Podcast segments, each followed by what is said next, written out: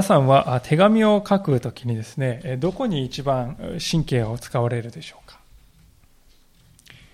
まあ、おそらく書き出しの部分と終わりの部分に一番気を使うんではないかと思います。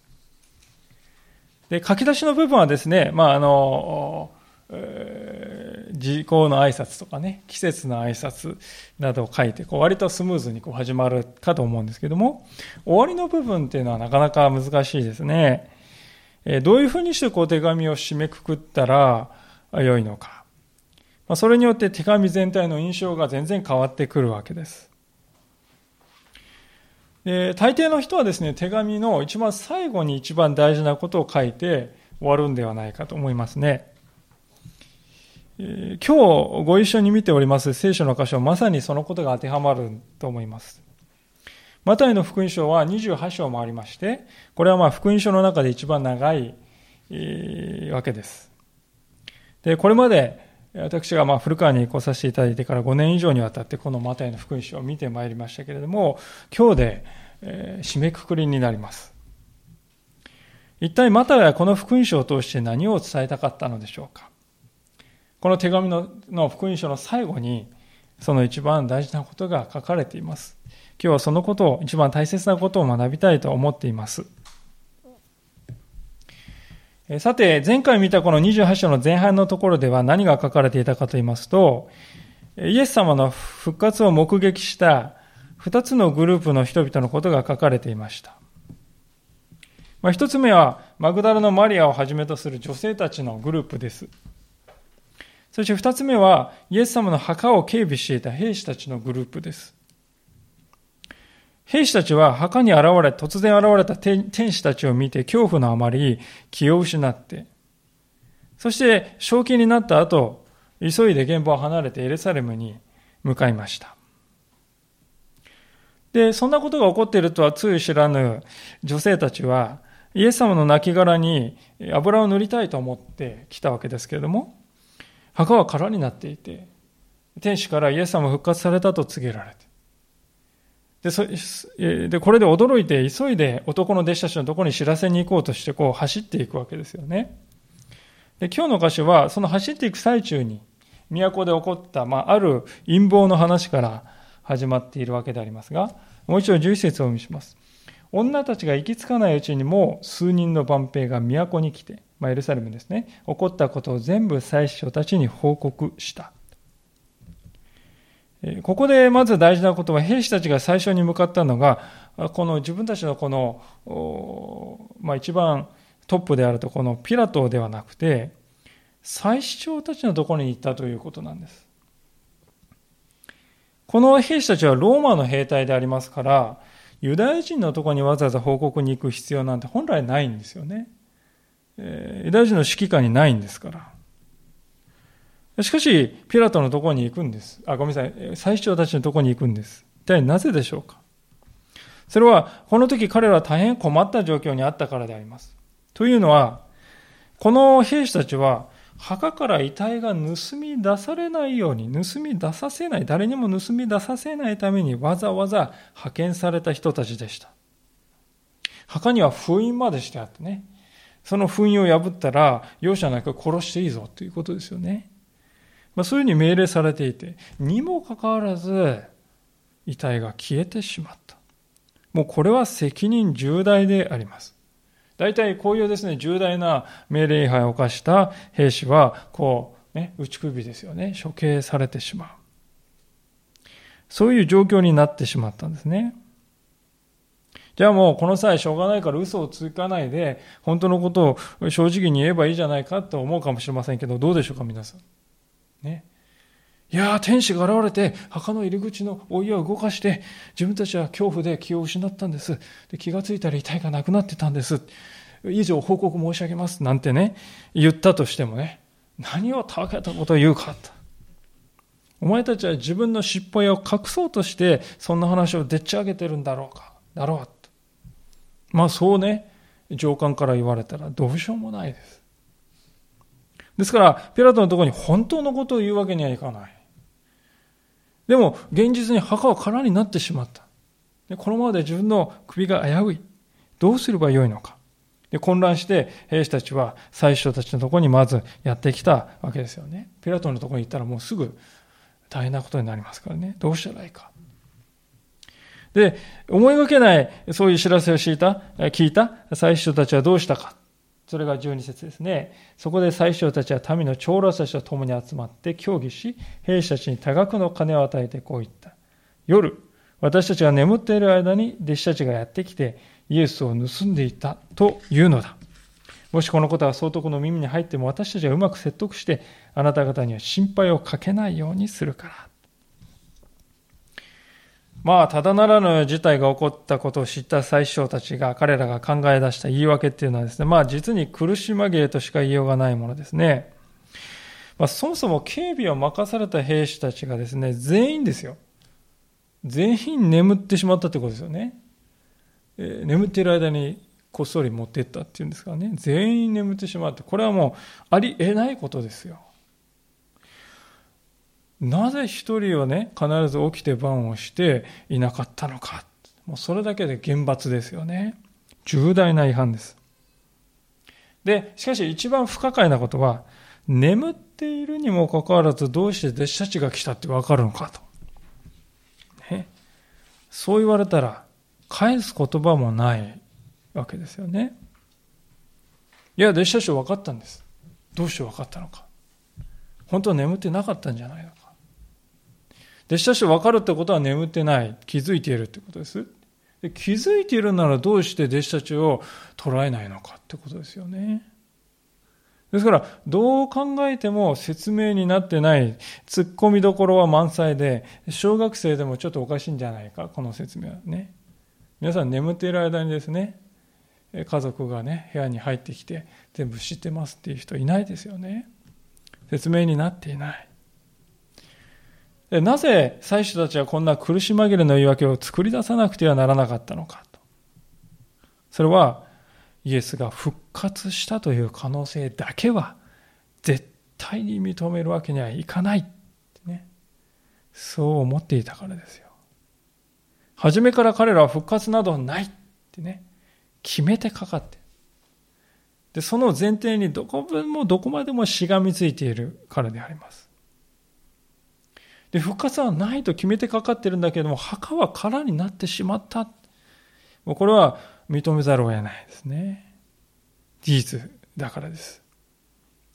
で、それで寝ている間に弟子たちが盗み出していったという話を作り出す以外に方法がなくなってしまったんですよね。で、先ほども言いましたように、こういう話が無理な話であるということは兵士たちが一番よくわかってますよね。任務中に寝てしまいました。しかも、守るべき一番大事なものは奪われてしまいましたね。全く私は無能ですって言っているようなもんですからね。当然そんなこと言えるわけないじゃないですかって不平不満が出たと思うんです、兵士たちからね。この最初たちやり取りしてて、いや、それ無理ですよ。で、どうしたかっていうと、賄賂を与えたと。12節に、たくさんの賄賂を与えたと書いてある。もうお金をとにかく積んで、そこまでもらえるならと思うところまで積んで解決しようとする。でしかし、いくら金をもらっても命が奪われたら何の意味もないわけです。ですから14節にあるように、総督ピラトにうまく話をつけておくからと。そうまで言って彼らの身の安全を保証してあげたんですよね。まあ実際ピラトにとってはですね、イエスが遺体がなくなったか、とかっていうのははっきり言ってもうどうでもいい話になってたと思うんですよね。ですからまあこれはなんとかなるだろうと。もしかしたらピラトも忘れるかもしれない。もう多分関心はないだろうから。まあ、そういう読みがあったのだと思います。まあそれでうまくやるからと。身の安全を保障してあげて、ようやく兵士たちも納得してその場を去ったということですね。で、最初たちはですね、この苦しい苦しい言い訳でもう自分たちは行くしかないと。あくまでそれで押し通すんだと決めたようですね。15節にはこう書いてあります。そこで彼らは金をもらって差し出された通りにした。それで、この話が広くユダヤ人の間に広まって今日に及んでいる。まあ、今日というのはあの2017年という意味ではありませんで、マタイの福音書が書かれた紀元45年から60年代ぐらいの、そういう今日ですね。で、その頃までには、まあ、イエス様が十字架につけられて15年、20年の、30年の時期です。まあ、その頃までには、ユダヤ人たちの間でもうね、弟子たちがやったんだよって話はもう広まって常識になってたんだっていうわけですよね。で、実はそれからさらに100年も経った後のユスティノスという、まあ、恐怖ですね。恐怖というのは恐れ、恐ろしいという意味じゃなくて、教える父という各方の恐怖ですけども、その恐怖もですね、未だにこの話が残っています。で、記録しているほどなんですよね。100年経ってはまだこの話が残っているほどだってことです。で皆さん、先ほども吟味したように前提を持たないで、曇りのない心できちんとね、吟味すれば、兵士たちが眠っている間に弟子たちがやってきて盗んでいったんだと。きちんとこれを吟味すればすぐに矛盾だらけであることがわかるのに、どうしてこんなに広まってしまったのだろうか。私たちには不思議に思うわけですが、でもこれはですね、人間のこの性質にですね、深く根ざした反応だと思うんです。というのは、人間というものはですね、真実だから信じるんじゃないんです。信じたいから信じるんですよ。真実を信じるのではなくて、信じたいものを信じて生きようとするんですね。それが人間だということです。兵士たちは真実を知っているわけですよね。で、その兵士からこれこれのことが起こったんですって詳しく聞いた最初たちも同じく情報を持ってるんです。つまり天使が現れたということを、墓の入り口の石を天使がゴロゴロと動かしたということ、そして弟子たちは絶対に現場にいなかったということ、そして気がつくと墓が空になっていたということ。しかも布は巻かれたままに残っているということ。まあいろいろね、現場の情報を数えきれないほどね、証拠として彼ら持ってるんです。知ってるんです。その証拠を冷静に吟味してみると当然の真実はイエスの復活だとなるはずなんですがしかしそこから目を背けて偽りの真実を作り出してこれを自分は信じて生きるんだと、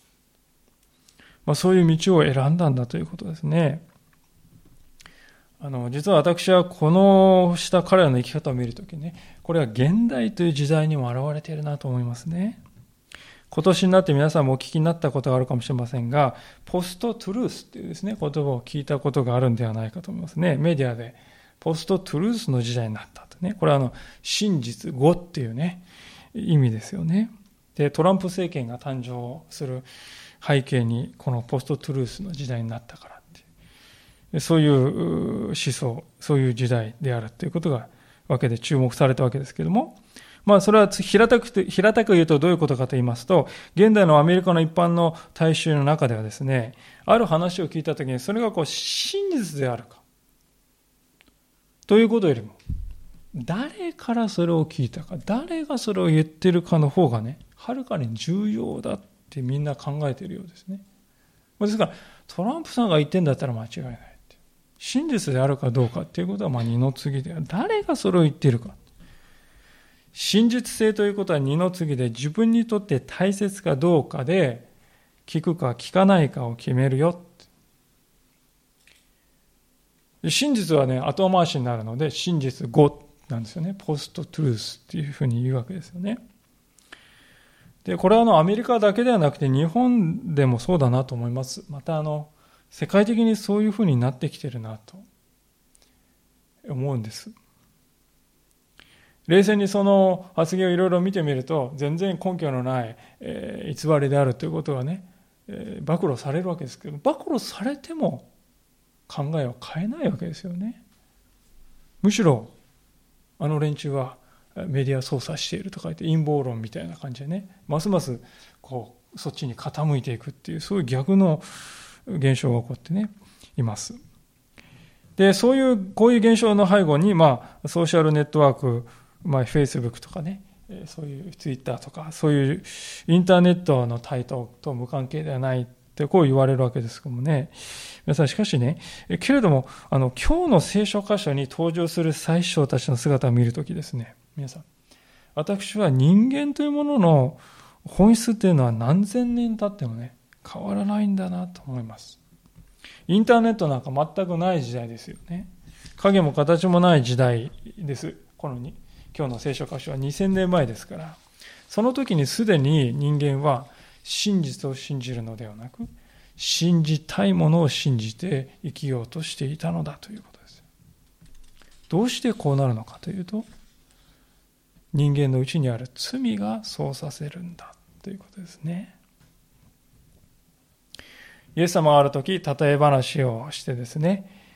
アブラハムに、あ、ごめんなさい、アブラハムを例え話の中で出して、そのアブラハムに次のように語らせている部分がありますね。これはあのラザロという、全身おできの人がね亡くなって、救われたんだけれども裕福なお金持ちの人が火の中で苦しんでいる時にって、まあ、そういう話なんですけどもね。興味のある方読んでいただければルカの16章のところに書いてありますね。ルカの16章の31節にですね、え、イエス様はアブラハムの口を通してこういうふうに語っていますねルカの16章の31節アブラハムは彼に言った。もしモーセと預言者との教えに耳を傾けないなら、のなら、たとえ誰かが死人の中から生き返っても彼らは聞き入れはしない。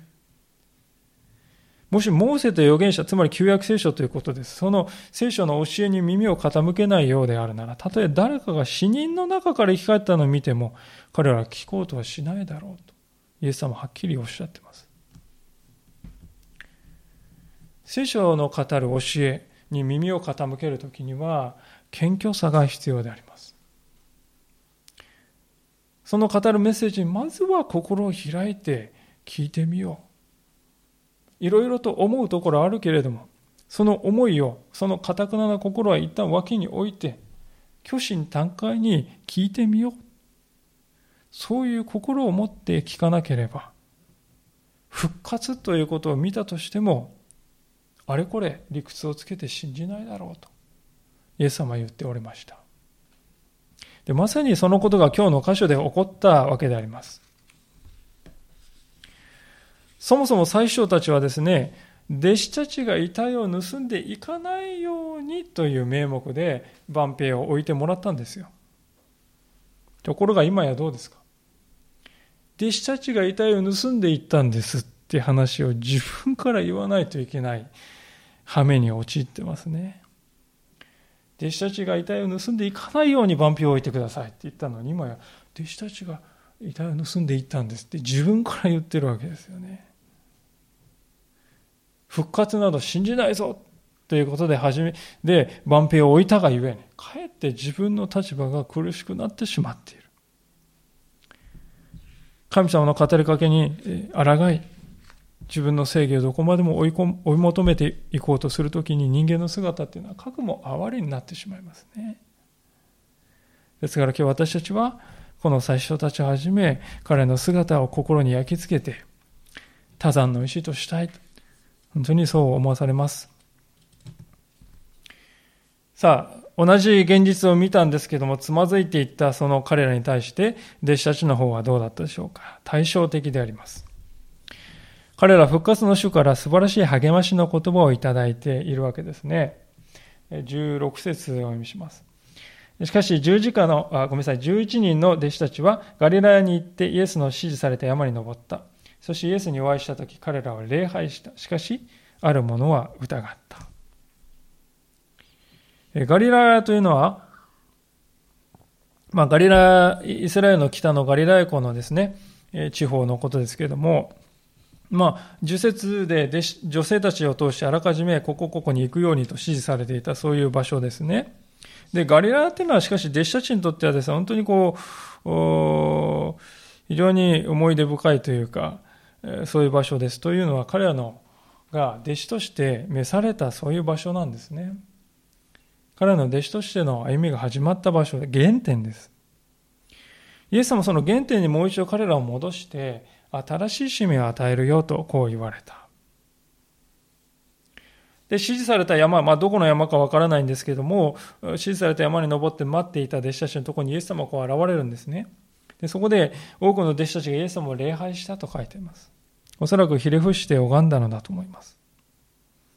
しかし気になることが書いてありまして、それは17節ある、しかしあるものは疑ったとも書いてありますよね。あれ？イエス様復活したのに何を疑ったんかなと思うわけですけども、18節の冒頭を見るとその手がかりがあるように思うんですね。っていうのは、18節でイエスは近づいてきてって書いてありますね。近づいてきたって書いてあることは最初は離れていたってことなんですね。ですから、山に登った当初、弟子たちとイエス様との距離はかなり離れていた。で、それでも弟子たちのあるものは遠目にイエス様だと分かって礼拝したんです。しかし、ある人は、あれはイエス様だろうな、多分そうだろうなと思いつつも、本当にそうかなと今一つ確信が持てない。一方、この疑うという言葉は実はこの、えー、ためらうというふうにも訳せるとね、辞書に書いてありまして。ですから、あるものはためらった。何をためらったかというと、イエス様だろうな。でもそのイエス様をこの人が知るにひれ伏して礼拝していいんかなっていうね、そういうふうなためらいを持っていた人もいたんだ。ですから、つまり、聖書がここで言っていることはね、11人の弟子たちは、あるものはひれ伏して、あるものはためらって、あるものは確信が持てないで、まあ、そんなまだら模様で、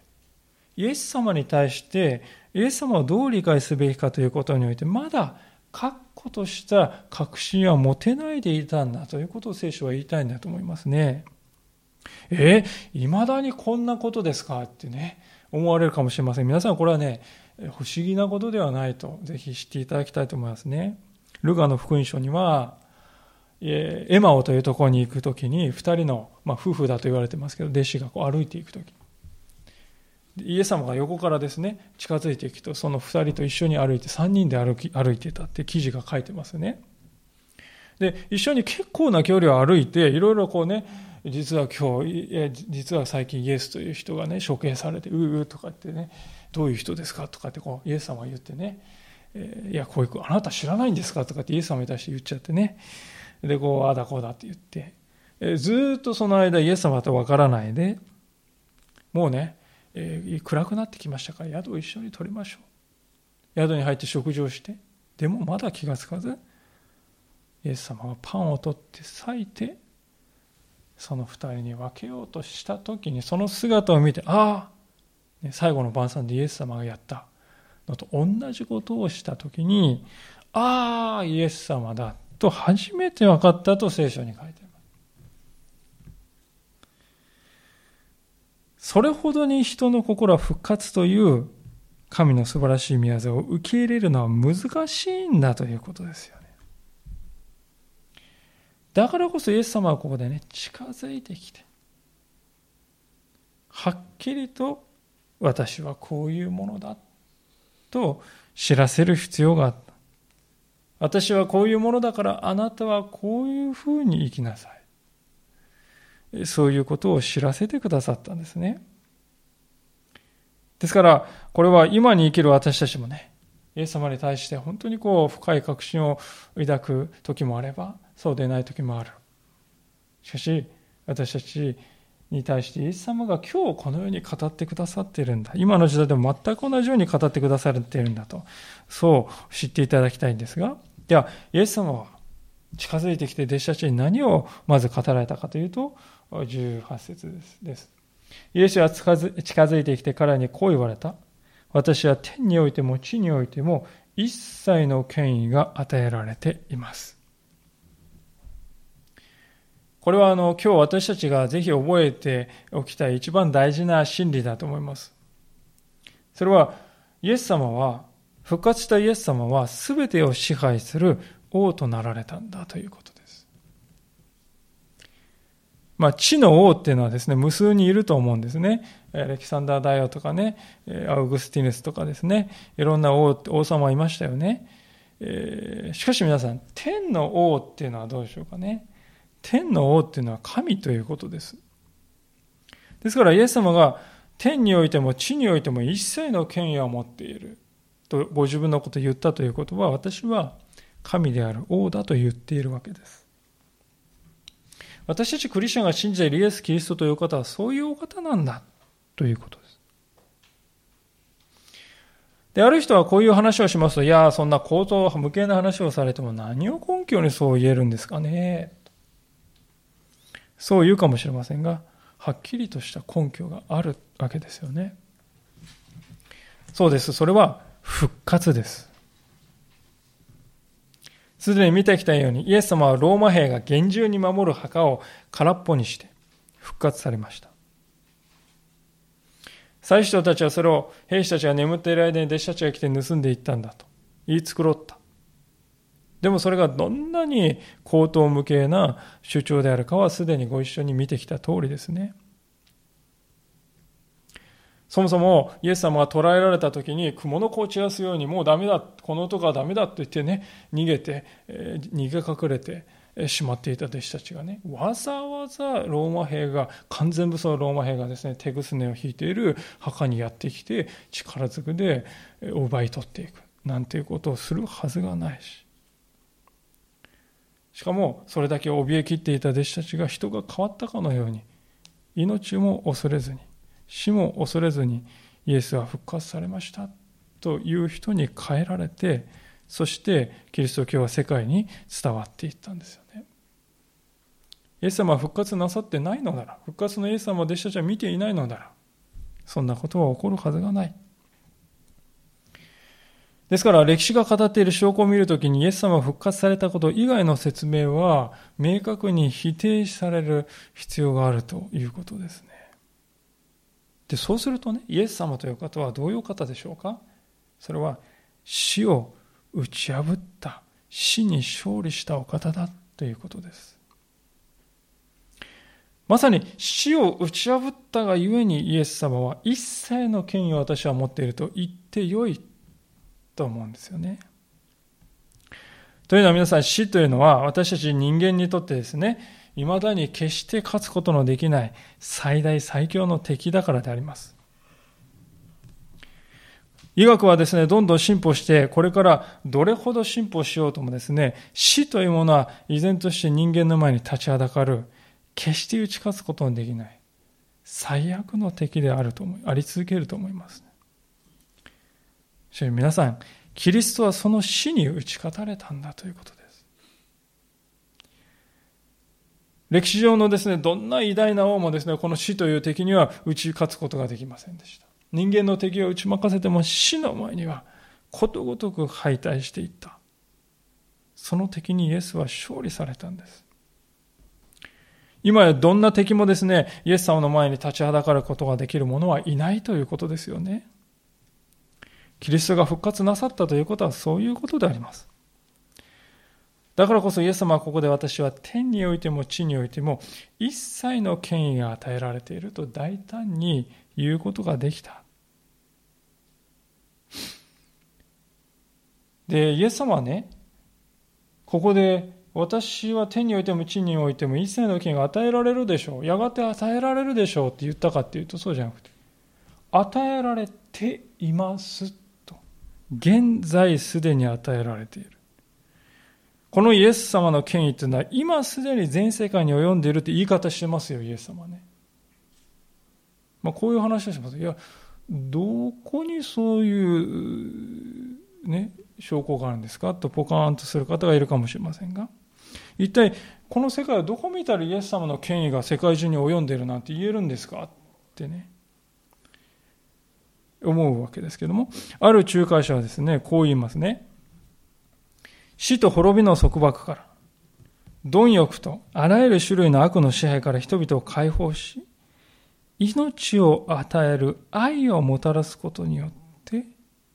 イエス様はこの世界に権威を示しておられるということです。死と滅びの束縛束縛から、あるいは貪欲やあらゆる種類の悪の支配から人々を解放していく。むしろ命を与える愛を知らせる。そこのそのことによってイエス様はご自分の権威を世に表しておられるということですね。ま、確かにそうではないでしょうか。皆さん、イエス様が復活される前、私たち人間に望みがあったでしょうか死という壁は決して越えられない最悪の暴君でありました。私たちは死を前にして立ち尽くすほかない。でもイエス様はその死という暴君を打ち破って復活してくださった。それを見て私たちは初めて、ああ、死んでも生きる命があるんだって分かったわけですよね。ああ、イエス様が復活されたのと同じように私たちも死を乗り越えるそういう命をいただける、いただくことができるんだ。そういう道が開かれたんだ。もう死がね、得体の知れないものだ、その先に何があるのか、えー、ね、わからないと言ってね、恐怖する、死に怯える日々を送る必要はないんだ。悪が世界を隅々まで支配して、この世界を支配して滅ぼしてしまうんではないかと恐れる必要はないんだ。イエス様が十字架において命を与えるほどの愛を示して私たちをそういう恐怖から解放してくださったんだ。まさにキリストのもとに一切の権威があるんだ。やがてキリストが再び世に来られる時にその権威は完全完璧に表される時が来て、私たちは今それを待っている、その中間の時代を生きているんだな、とこう分かってくるわけですね。で、そういう時代にあってイエス様はじゃあどういうふうにしてその権威を世に表そうとしておられるのか、具体的には誰がそれを担うのかと。まあ、驚くべきことにそれはあなた方ですよとイエス様は言われていますね。19節です。それゆえ、あなた方は行ってあらゆる国の人々を弟子としなさい。そして父、子、精霊の皆によってバプテスマを授け、また私があなた方に命じておいたすべてのことを守るように彼らを教えなさい。こう言われます。ここには、キリストに従うすべての人々に対して語られた偉大な召しが書かれています。皆さん、イエス様はご自分の愛をどのようにして世界に届けるんですか？それは私たちを通してなんです。私たちは主の祈りをね、えー、今日も祈りましたけれども、主の祈りの中に御国が来ますようにと。また、御心が天で行われるように、地でも行われますようにってこう祈っています。御国が来ますように、神の国が一日も早く来ますように。神の御心が天では完全になっているけれども、それが地でも完全に行われるように、そういう日を待ち望むって、そういう祈りですね。でともすると私たちはこう祈って座って待っていれば、あとは神様が何とかしてくれるっていうふうにね、そう理解するかもしれないんですけども、そういうことをここで語られているんでしょうか。そうではないと思います。この国に、この世界に神の国をもたらし、神の御心を実現させていく、その務めを具体的に委ねられているのは他でもない、キリストに従うこの私たちなんだよっていうことですよね。ではどういうふうにしてそれを実現していくのでしょうか。三つのことが語られていますが、まず第一のことは弟子作りであります。あなた方は人々を弟子としなさいとこう書いてあります。で、原文のギリシャ語を見ますとね、この弟子としなさいっていうところだけ動詞の命令形っていうですね、非常にこう強い形が使われてまして、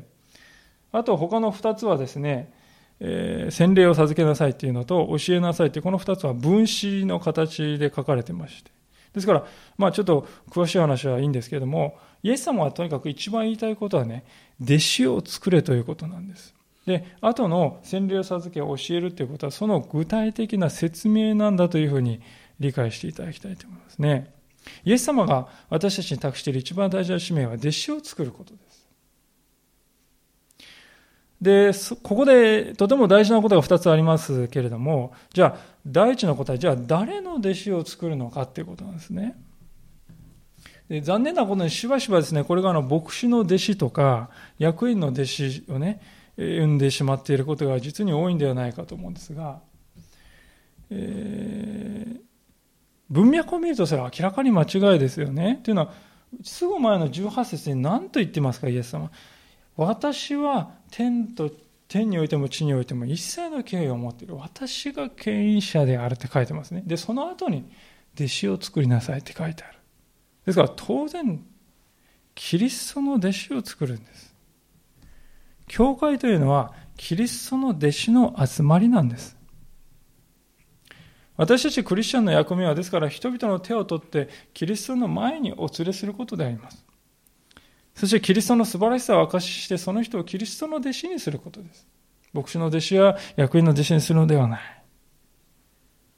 そのために私たち自身がですね、自分の死であるキリストの素晴らしさを心から味わっているかどうかっていうことが一番大事ですよね。皆さん、人にね、人を紹介するときにね、心からこの人に感動していること、心からこの人に素晴らしいと思っていていいんじゃないとね、人になかなか紹介しようって思わないんじゃないでしょうか。ですから、伝道がですね、どうも難しいと私たちはよく思いますけれども、その時に問われていることは、私はキリストの弟子になっているんだろうか。私にとってイエス様という方は本当に素晴らしい死なんだろうかそういうふうに思ってんだろうか。ということがね問われているっていうことなんであります。で弟子作りにおいて2番目に大事なことは、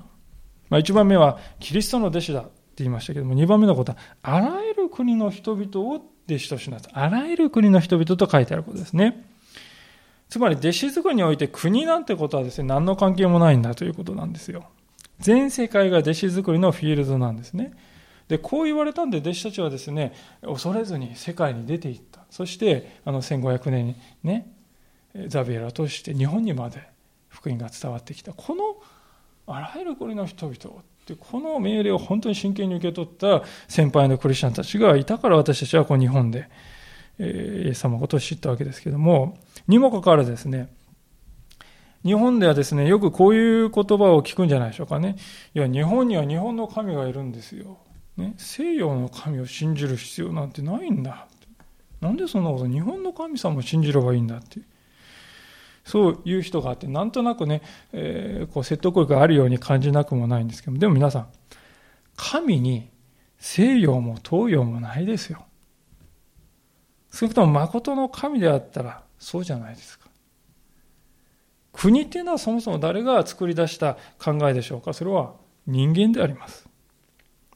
じゃあ人間が決めた枠組みにどうして神の方が左右されて西洋の神とか東洋の神とかレッテル貼られないといけないんでしょうかもし人間の決定に左右されてしまうとしたらそれは本当の神ではないからではないでしょうか真の神は唯一であります神の前には日本人もアメリカ人も西洋人も東洋人もない。あるのは人間だけです。ですから、そのことを見るとき私たちは人をね、区別して見るということをやめないといけないと思いますよね。これは私たちの身近なところでもまさに顕著であります。いかがでしょうか？皆さんはご自分の近いしい人を見てですね、あ、この人はちょっと福音から遠い人だな。あ、この人は近い人だよ。まあ、そんなふうにこう色分けして見てしまっていないでしょうか。イエス様は何と言っておられるでしょうかあらゆる人々を弟子としなさい。これがイエス様の飯であります。イエス様は引いてもいないこう線をですね、私たちが勝手に後から引くことがないようにしたい。イエス様が命を投げ出したほどの人をですね、見下したり、差別したり、区別したりしないようにしたい。本当にそのことを心したいわけであります。じゃあそういうわけで作るべき弟子というのはどういう人かが分かってきたわけですが、じゃあ実際に弟子を作るというのは何をすることなのか。それが先ほど言いました後の2つのことで、第一は洗礼を授けることと、第二は教えることのこの2つだというわけですね。じゃあ洗礼とは一体何かここを見ると答えがわかると思うんです。というのはイエス様は弟子を作りなさいと言った上で洗礼を授けなさいと言いましたから。つまり洗礼というのは弟子入りの儀式なんですね。私は生涯イエス様の弟子としてイエス様だけを死として生きていきます。そういう思いが与えられている人は洗礼を受けるべきだと思います。確かに洗礼を受けないと救われないというわけではありません。洗礼は救いの条件ではありません。もし洗礼が救いの条件であるのなら、イエス様と一緒に横で十字架につけられたあの強盗は救われなかったことになりますね。もう十字架につけられた後洗礼を受ける暇なんてないですから。じゃあ洗礼って受けなくても受けてもいいんじゃないでしょうかってそう思うかもしれません。私も中学生の頃はもうイエス様信じてはいたんですけども洗礼はまだいいかなと思ってたんです。でも後から罪のないイエス様ですら洗礼を受けた。洗礼を受ける必要のないはずだったイエス様は洗礼を受けていた。じゃあ私はどれだけ必要だろうか。洗礼というのは水の中にこうですね、ザボンとこう沈んでまた上がってきますね。これは何を表しているかというと、沈む時にイエス様と一緒に私の古い人も死にました。そして上がってくる時にイエス様復活されたのと同じように私も新しい人によみがえりました。そういうことをですね、動作を通して象徴してるんですよね。洗礼というのはまたこう19節イエス様が言っていますように、父、子、精霊の皆によって、名前によって授けられるものであります。これはイエス様の弟子として歩み出した人が三位一体の神様のこの交わりの中に加えられて入っていく、入れられるんだということ。しかもその人は三位一体の神の名によって洗礼を受けたんですから、もはやその人は三位一体の神のものとなったんだ。それを公にするわけであります。今まで私は自分の名のために生きてきました。今まで私は自分自身のために戦って自分のために生きてきました。でもこれからは主の弟子として主のために生きてきます。それが私にとって最善の道だと思う、信じます。そういう意味があるわけですよ。私は思うわけであります。教会というのは本当にキリストの愛の交わりであります。その教会の前で私はキリストの弟子として生きてきますってもし言えないとしたら世の中に出て行って私がキリストの弟子ですって言えるでしょうか？愛の交わりである教会の中で教会の前で私はキリストの弟子として生きていくと言えないとすれば世の荒波の前で私はキリストの弟子です。あなたもイエス様とこ来ませんか？言えないですよね。ですから私たちは真の意味で、真に意味のあるクリスチャン生活を送りたいキリストの弟子を私も生み出したいと願うならば、洗礼を受けて、神様と教会の前にキリストの弟子として生きていく決心を示す。それが本当に大切だということを聖書は教えているんではないかと思うんですね。しかし、勘違いしてはならないこともあるわけであります。それは、洗礼というのは完成の時ではなくて、ないということなんですね。洗礼というのは皆さん、始まりの儀式に過ぎないんだということです。イエス様が、20節ではっきり言っています。また、私があなた方に命じておいたすべてのことを守るように彼らを教えなさいという。キリストに従う人々は生涯にわたって教えられていく必要があるということです。大事なことは、イエス様が命じられたことの全てのことを学ぶ必要がある。全体を学ぶ必要があるということですね。そのためには時間がかかるということは言うまでもないと思います。ですから、この学ぶということは生涯の続く技だということですね。私たちはともすると自分にとってこの教えっていうのは非常にこう心地よいんで、これは採用しますけれども、こちらのこの聖書の箇所はちょっと耳に痛い、ね、聞きたくもないことですので、こちらはちょっと不採用といたしますので。まあね、そういうことがもしかしたらあるかもしれません。それは弟子の態度から遠いのではないかと思います。弟子入りするときに、師匠、教えてください。師匠、あのあなたのその今言われたことは私は受け入れることができません。こちらは素晴らしいことなので採用いたします。これが弟子の姿だろうか。